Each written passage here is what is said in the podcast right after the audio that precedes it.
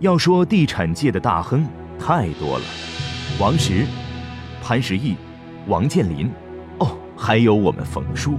可要说地产界的败家子儿，那么只有樊建川，只有他将几十亿资产和全部心血砸进一个占地五百亩的民间博物馆聚落，并决意身后将其全部捐赠给国家。很多人说他傻，很多人说他疯，但他却一直很沉醉，为博物馆而死，才是他人生的幸福。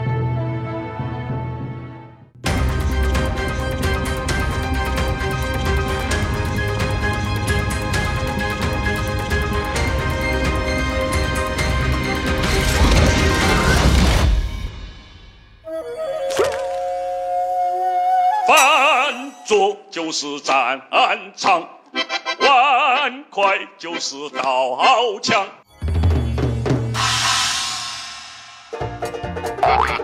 那个轮船，装炮变军舰。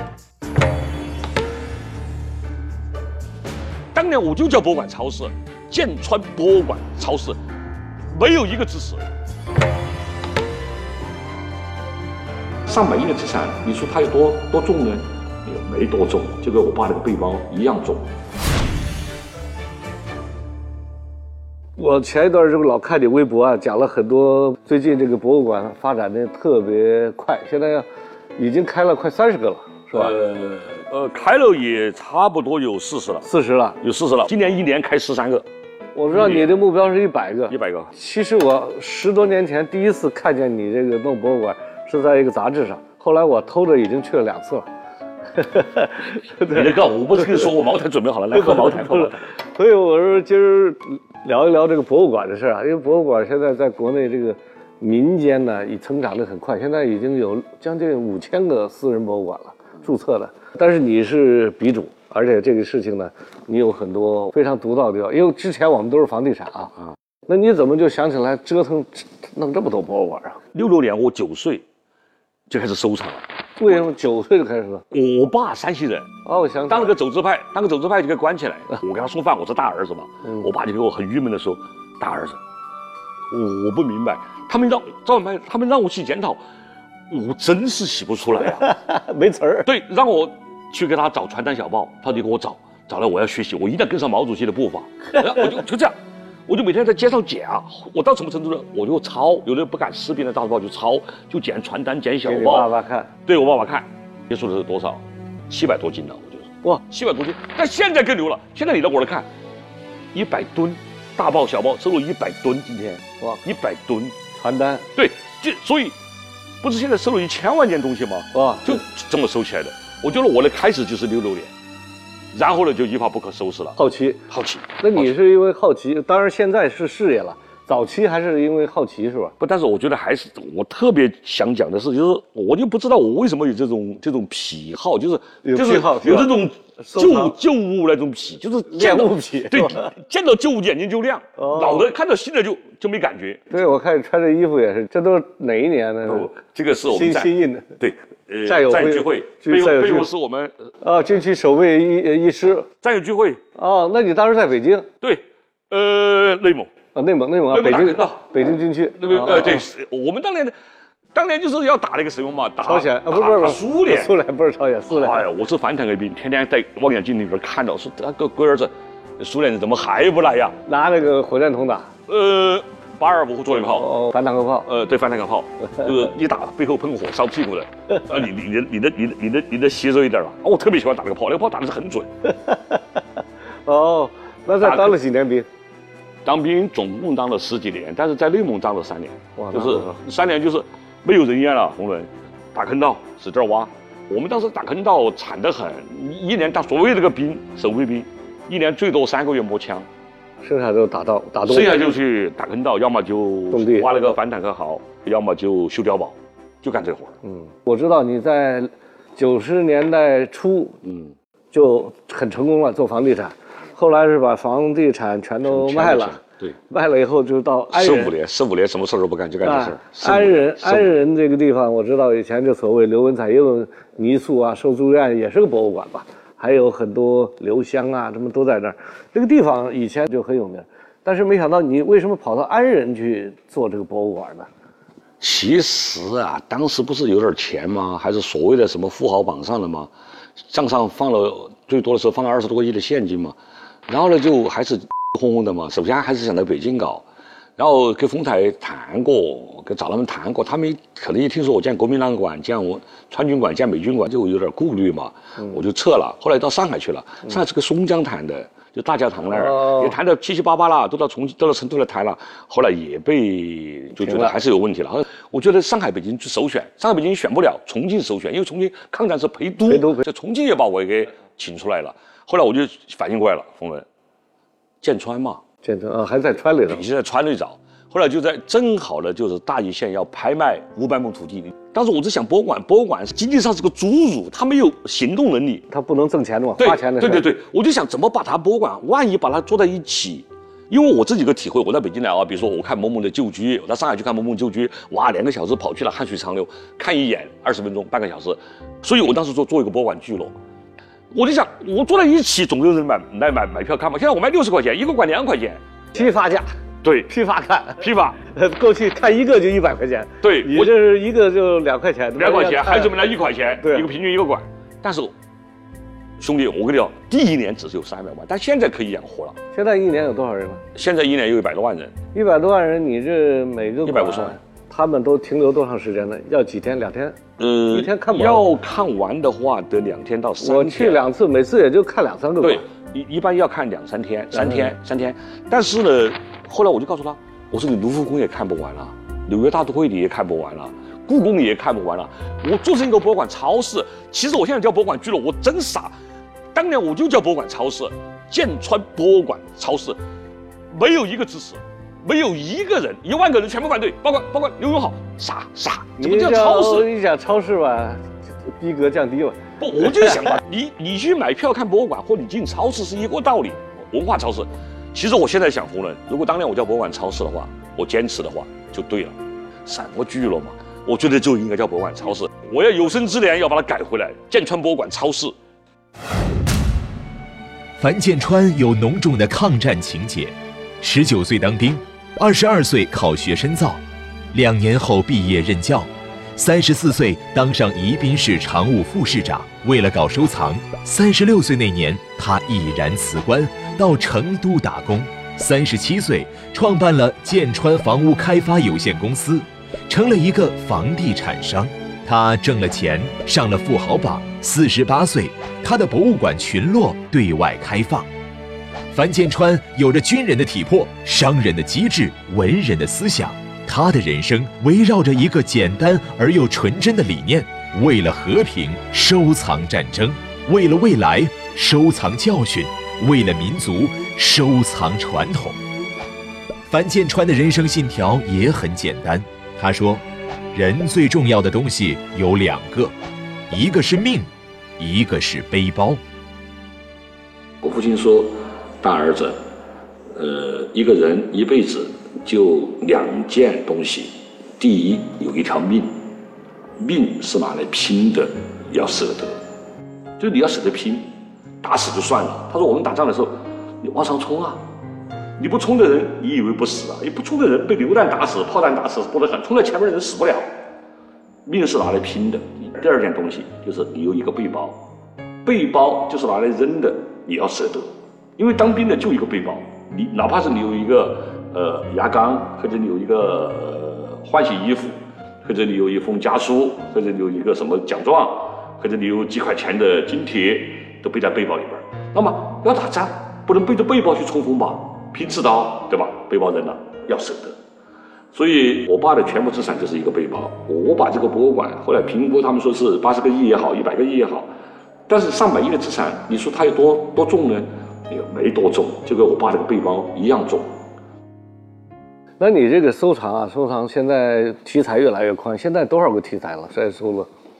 四十来座，我去看过那个抗战、地震、地震、民俗、民俗、红军这几个我都看过。然后呢，下一步呢就会有什么呃江湖帮派呀、喜文化呀、镖局呀、马帮啊、俗文化、俗文化。所以我说你建议哈，弄点这个小题材，这小时代的这个，我们现在开玩笑说，九零后以后变成小时代，我们算大时代的人。我现在的收藏里边，你我举例说啊，比如说糖纸，嗯，糖纸我就收了从清代的糖纸到民国到呃红色年代的糖纸，带毛主雨落的糖纸，大概有一万多个品种。包的那个糖糖糖纸，糖果是吧？糖果烟标，烟标我也收了大概上万个品种了。然后呢，这些都很好，小玩意儿，小玩意儿，包括那个抽鸦片的枪，抽鸦片的枪，我收了几柜子了，够了，做鸦片管够了。然后妓女，妓女我出了很多的，不是翻牌吗？那个妓女的牌呀，什么什么头牌小姐，头牌，哎呦，然后那个那个小鞋，我我办了个三寸金莲馆，三寸金莲馆，我办了，这很好。然后呢，呃，一万双鞋，包括妓女的鞋，妓女的鞋，那个那个鞋底儿一定是绣一朵莲花，她踩在下面，她表示。我虽然陷入这种舱门了，但是我还是良家妇女，我还是想，我还是想回家，所以他是 把莲莲花，哎，一定是把那个鞋子下面是莲花，他就觉得我是出污泥而不染嘛。然后我还得找一个找一个先生，找一个公子，找一个公子啊，就冲凉跑了。我收了最奇怪的一件妓院妓院用品，收了很多啊。然后呢，是通过一个一个老收藏家卖给我的，就是一个秤是这么秤，小小的一个秤，这么小牙签一样的秤，黄象牙的。上面那个这么细的像上面那个那个那些标识啊，都是用那个黄金做的。然后那个一个一个一个小小的一个秤盘，秤盘就这么大一个秤盘，那个秤盘也是金的。然后呢，还有一个勺子，加耳勺子，这样也是金的，黄金的。我买的很贵，他卖给我了。后来我他说这是妓院用的，他这样的虎狼之药，搞一点点，像耳屎一样一点点，放在秤里边还称一下给你吃。吃了以后你又能干活但是呢又不把你给吃死。这收藏特别有意思，我我对我对犄角旮旯这事有兴趣。我我我看你这个模样，我我我，但是你让我来，我给你一套东西，你办个博物馆好玩。我我收了收了大概够办一个博物馆的材料，就是来看风水的。哦，包括书、罗盘、老罗盘，我我有明代的，有宋代的罗盘。罗罗盘博物馆，呃，看风水啊，你当风水先生，你的样子，他你样子长得很像风水先生。风水博物馆，风水博，其实像这些东西，你把这博物馆面前有，你给别人看风水，呃，逢人出一时长，一百万才给你看，哇，这儿好，这儿好，这儿好，你你肯定你看的好吧？所以这些东西，我觉得博物馆的题材啊，特别反映了一个时期的文化，其实这是博物馆特别的价值，它属于文化的一种呈现的方式吧。冯叔，那让您去建个博物馆，您会选择收藏点什么？我弄个什么内衣博物馆、连环画博物馆，还有铃铛博物馆。铃铛、门铃，啊，这种奇奇怪怪的小东西，我觉得越是细小，像你说这，什么昌门的这些东西啊，什么莲花啊，这个鞋下边的，你发现这这些东西呢，很开脑。他们把博物馆作为圣堂，我不这么看。我天天跟我们的员工讲，做博物馆的展览，必须要做到什么呢？做到小学文化能看懂，就是小学文化能看懂的博物馆才是博物馆。博物馆一定是要做的非常的简单明了，就是博物馆的功夫就在于说一个非常复杂的事情，你会把它做得非常的通俗、非常简单、非常明了，不用讲讲员讲，就是一个读过小学的人能够把这个事情看懂。我我就是以这样的心情来做博物馆。那现在整个你从经济上来运行来说，从投入到现在已经十五年了，建了将近四十个馆，到目前为止整个已经投了多少进去？现在。财财务这个上面维持这个东西，现在能自我维持了吗？在博物馆的买地硬件投入上，大概修了十来万平方米嘛，然后加上加上陈列，加上买地，加上绿化、地下设施，花了十来个亿。另外花了十来个亿是买文物，我的文物现在有四百零四件套国家一级文物，一级文物，一级文物有四百多件，这个不得了了。实际上大量钱还是花在买文物上。对你比如说啊，黄埔军校的那个通学录，同学录。很贵，你比如说一期的，你得几十万一本，那本对。然后我这买把那个红油基本上买齐了。你看我这次光是到西藏去拿了个飞机，就是坠毁的飞机，实际上就是就是那个陈纳德的当时驼峰航线的飞机啊，对，驼峰的那。其实我拿这个飞机其实不要紧，就是呃拿残骸，但是就要花几百万。为什么呢？运出来，吊起来，走进去七天，走出来七天要扎，这有冰河，要架三座桥，但是呢。别人可以说我梵净山的博物馆啊，你这个声光电做的不好，你的建筑做的不好，你的绿绿化做的不好，你的酒店太低档，你的餐厅也不行，啊，当然我们都有很多很多毛病，但是基本上没人说我们文物不行，就是我这在文物上花的功夫花的特别大。这个一直是最买文物。最难的。我我我知道你每年得花几千万都去买这玩意儿，买买东西一年就持续的花钱持续多少年就是十多年。每年最多的时候买了三百个集装箱的东西。哇，我买东西怎么买的？我跟你说，我说瞎话啊。嗯。比如说毛主席像章，我有多少？我有八吨。我在一个县城里边或者一个市里碰到一个毛主席像的收藏的收藏家，他会很神气的告诉我说：“樊先生，我的像的像章、诗词的、语录的、呃毛主席或林彪的等等等等。”我说你多少？二十万。嗯、我这我是老大。我说你二百万，嗯，我那儿一百八十万，怎么办？我卖给你，还是你卖给我？他想半天，我卖给你。我就这样的。哎呦，这批发价就不 对呀，就这搓堆儿买洗麻袋嘛，洗麻袋嘛，是吧咱都说价嘛。你说五十万、八十万，哎，买了。这我我买东西的办法就是消灭市场价，比如说地契，我收了一万多张地契，地契啊，你比如说任志强来，我就送他送他一百张，送他一百张，哦，然后我开会，比如说你冯仑，你召集一帮哥们儿来过来开会，一人送一张。后来被我文物部门知道了，文物部门说樊建川送了多少了？我送了两千张。这这这这这文物你随便送人呐、我说我不是有一万张吗？我说好东西都没送，比如说明代的、清代的、晋察冀的、陕甘宁的、汪精卫发的、德王发的地契，这好地契我都没送。我说的是一般的民国的道老百姓的那个那个道光的、呃光绪的，他说也不准送了，后来不敢送了。后来任志强不是答应给他一百张吗？后来我给他减半了，给了他五十张。打电话说建川，你不是给我一百张吗？怎么才五十张呢？我说国家文物局有规定，不能送了，你五十张就不错了，最后一次了，别人没了，你你来咱咱咱也送你五十张，好，别别告诉那个他们。十四年前，我在我的停车场同时停车一千台，他们说你这个博物馆有人来看吗？做一千台车的停车场，你疯子！我说必须这样做，信心满满。好，就做了一千台停车场。现在看来刚好，对吧？大甲就要来两三千台车，根本停不下，还得停到博物馆里边去。现在最大问题出现问题了，我现在不是五百个员工吗？员工的车自己都有车了，就保安兄弟上班，咯儿开个车来；讲解员咯儿开个车来；扫地的阿姨开个车来。那这不贵啊，两三万。问题是，没地儿了。哎，冯兄，如果我这五百个员工一人一台车，我的停车场就占了一半了。但是我不能让我的员工不停车吧？那你为什么不在你这个安仁这边再做一点这个住宅啊什么这些的？就像房地产，你反正这么多小镇在这儿，已经在这儿了。华侨进来说：“建川，你别做了，你你房地产你都十几年不做了，你做的狗狗屎狗屎的，哎呀，把地给浪费了，你卖给我们嘛，你就做你的博物馆提供商，你这五百亩地，剩下五百亩地，我博物馆外边还有五百亩地，你卖给我。”卖给我，你不是有几个亿，你又拿去买文物嘛？你去做你博物馆提供商，你就就做做专业的嘛？你全国去建你的建川博物馆群嘛，建你的分馆嘛？房地产不是你的特产，对，现在你已 经对我已经没兴趣傻，你我已经傻，主要别不，已经傻逼兴趣了。。对对对，没没去想这个事儿了。现在很多人为了生活甘当房奴、车奴、卡奴，而樊建川是馆奴。从建川博物馆筹建至今已有十几个年头，这些年他没有去经商赚钱，把全部的精力都投到博物馆里。如今，建川博物馆聚落已经颇具规模，有抗战、地震、民俗、红色年代四大系列二十几个博物馆和壮士广场、首映广场两个主题广场，藏品总数已超过八百万件，其中国家一级文物达四百零四件。对于博物馆，樊建川很有底气。我们已经做了很多第一，现在说我们是世界一流，我觉得没有人会反驳我们，尤其是在国内。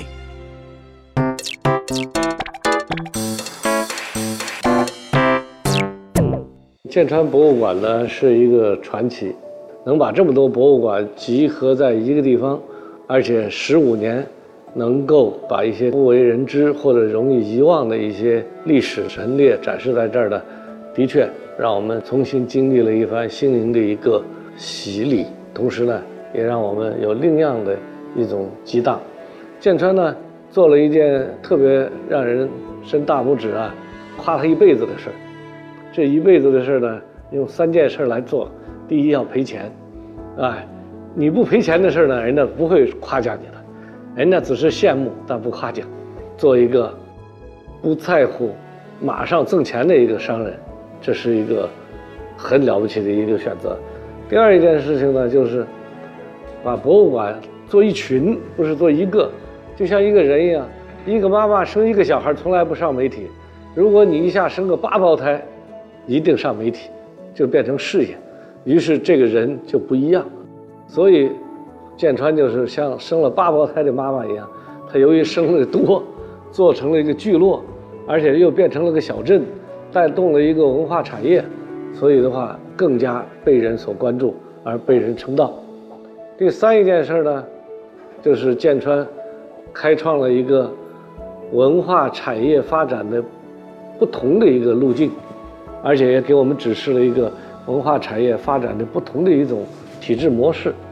过去呢，文化产业都是由公家包办的，特别在博物馆这个类型里，百分之百是政府包办的，和观众之间距离呢非常有排斥感。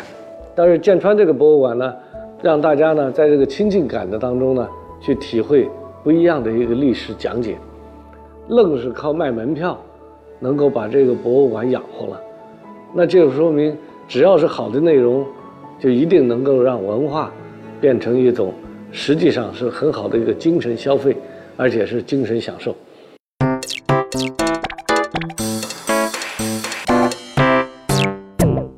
樊总，我觉得我得问一个我非常关心，包括大家也非常关心的问题啊，那就是我们现在建川博物馆每天的日常开销是多少呀？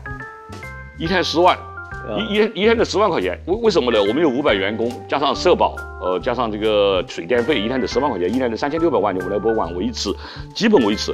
哦，刚开始第一年苦恼极了，第一年只收了五百多万，差太就就就要贴三千万。这天，后来呢，第二年就哇，就只贴一千多万了，第三年就只贴八百万了。现在我有点盈余了吧？现现在有点盈余，现在有点盈余，但是我是个败家子儿，有点盈余买东西去了又又买东西，又去新馆，我 樊总，现在可能说博物馆已经盈利了啊，但是我听说在馆刚刚建成最艰难那段时间，您还呃写字养过馆，啊，有这回事吗？用字这样这样，写字儿，就像冯兄说的，当时不是财大气粗，觉得自己哇用不完了，交全是钱。后来才知道做博物馆太花钱了，咚，设计费一交，咚，房子一修，咚，文物一买，一会儿就告诉财务说没钱了，没钱就怎么办呢？卖土地，卖卖铺面，包括了我加油站，成都市加油站以前最好加油站全是我的加油站，卖了，把我的酒的贸易公司卖了，哦，没钱了，没钱了，最后，呃，一技之长，第一讲课，到处讲课，浙江大学也讲，前段时间还在北师大讲，中央党校讲，国家行政学院讲，检察官学院讲，川川大讲，交大讲，讲课，三一大到处去讲课。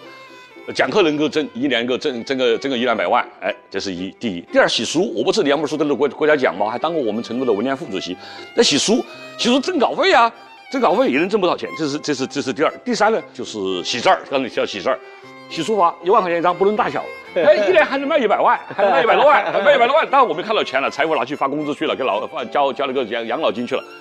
最不要脸的是唱歌，冯仑。哦，你唱歌挣钱了，我唱歌卖歌碟，做了一个唱歌卖歌碟叫嘹亮。其实今天我要打一下广告，我我有一首歌是中央电视台让我有有记不得哪些年哪一年的大年初三把我叫到北京中央电视台唱了一首歌，你到网上搜冯仑，《回锅肉之歌》，全中国我原唱。回锅肉之歌，四川回锅肉最好吃了。对对，就是我们当知青的时候，呃，就说呃就想吃回锅肉，对吧？然后回锅肉有一个最佳搭搭搭档就是番茄鸡蛋汤，啊这个吃一口回锅肉，喝一口番茄鸡蛋汤，这是我们最高理想，就是就是就就基本上就类似我们当年想的共产主义了。就共产主义就是有回锅肉吃，有番茄鸡蛋汤喝，就是共产主义了。后来我们就编了一个回锅肉之歌，但是我们不会谱曲啊，但是我们会创作词儿了，我们就凑凑凑凑凑，就把那个团结是力量，我们把它改改了改了，改成改成就是饭桌就是战场，我们这这么唱的啊，饭桌就是战场，碗筷就是刀枪，稀饭是稀，干饭是干，稀饭没有干饭香。向左盘盘碗碗开海火，把一切能吃光的东西吃光。想着肥肉，想着瘦肉，想着回锅肉，还有番茄鸡蛋汤。哎，怎么样？哈哈哈哈哈！回锅肉之歌还没听过瘾，民营博物馆的故事还没说完。下周五，冯叔和樊建川将对民营博物馆的经营进行全面的分析。这两位失散多年的兄弟还要共同修建博物馆，究竟要共同修建什么样的博物馆呢？下周五精彩呈现。